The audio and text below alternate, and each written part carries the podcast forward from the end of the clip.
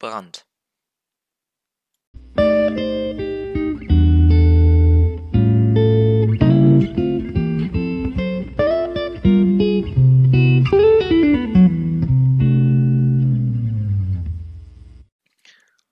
Als Reporter für unser Lokalblatt habe ich mich mit zahlreichen Themen, Ereignissen und auch versteckter Werbung, die man mir unterjubeln will, zu beschäftigen. Aber ich will mich nicht beschweren. Es existieren weitaus schlimmere Berufe, Berufe, die nur Träumer ergreifen können, wie Straßenwischer, Skiliftaufbügler, Holzhacker und was deren mehr sind. Immerhin wird mir mein Beruf, nein, es ist Berufung, nie leid. Das Wort Langeweile ist ein Fremdwort erster Güte, das in meinem Wortschatz nicht vorkommt, für mich und meine Tätigkeit als ein Tabu-Ausdruck in meinem Hirn geführt wird.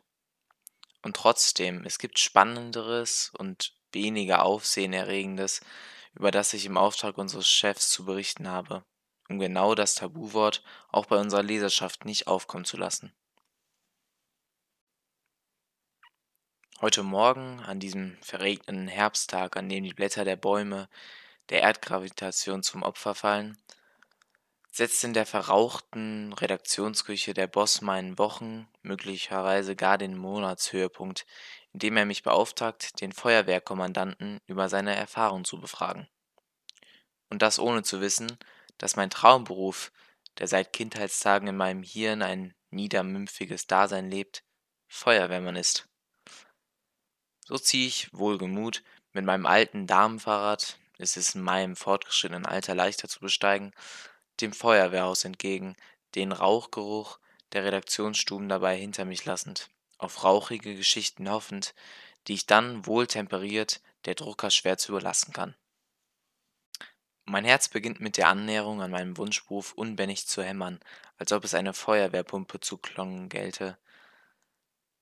Trete ein, werde von einem glücklich aussehenden jungen Mann, klar, der hat seinen Traum erfüllen können, zum Schief gebracht. Mir dabei erklärend, dass Schief schlicht besser klinge als Kommandant oder Chef. Dieser sitzt in seinem Office, das Wort Büro wage ich nicht einmal zu sagen, hinter einem mächtigen, bereits in die Jahre gekommenen Schreibtisch, den Dutzende von Spielzeugfeuerwagen ziehen. Er begrüßt mich freundlich, strahlt stolz aus, dass seine Person Bedeutung besitzt. Erklärt mir als erstes, dass auf seinem Desk keine Spielzeug, sondern Modellautos, alle 1 zu 43, stünden, nicht etwa zum Spielen, sondern gesponsert und überreicht von allen Herstellern solcher Trucks.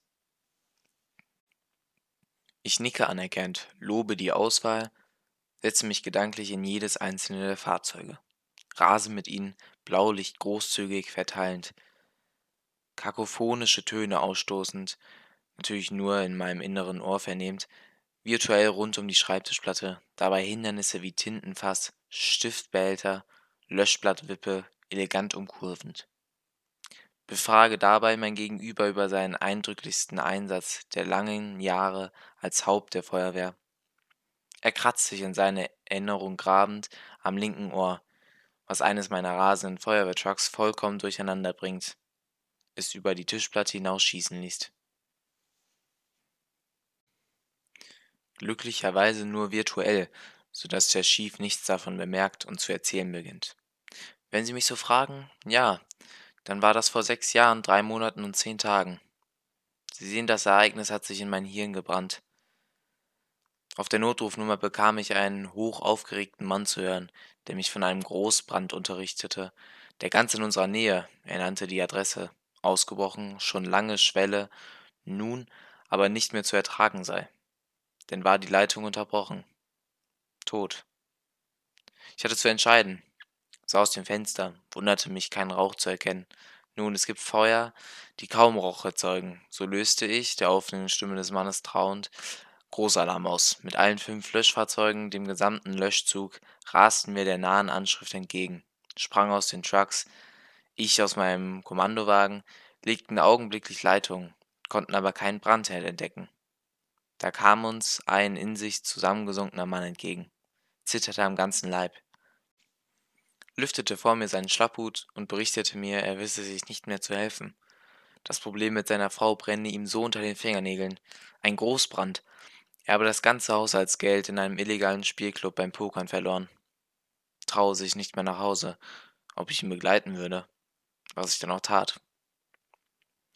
Glücklich verließ ich darauf den Kommandanten mit einer unüblichen, aber menschlichen Feuerwehrgeschichte beladenen Raum, nicht ohne eines der Modelle beim Danken elegant in meine rechte Manteltasche gleiten zu lassen, mir dabei zuredend, das sei ein Mundraub, denn ein Hungernder, auch wenn nicht nach Nahrung, sondern nach Befriedigung seines Traumes lechzend, begehe ich bei dessen Erfüllung nichts Rechtbrechendes.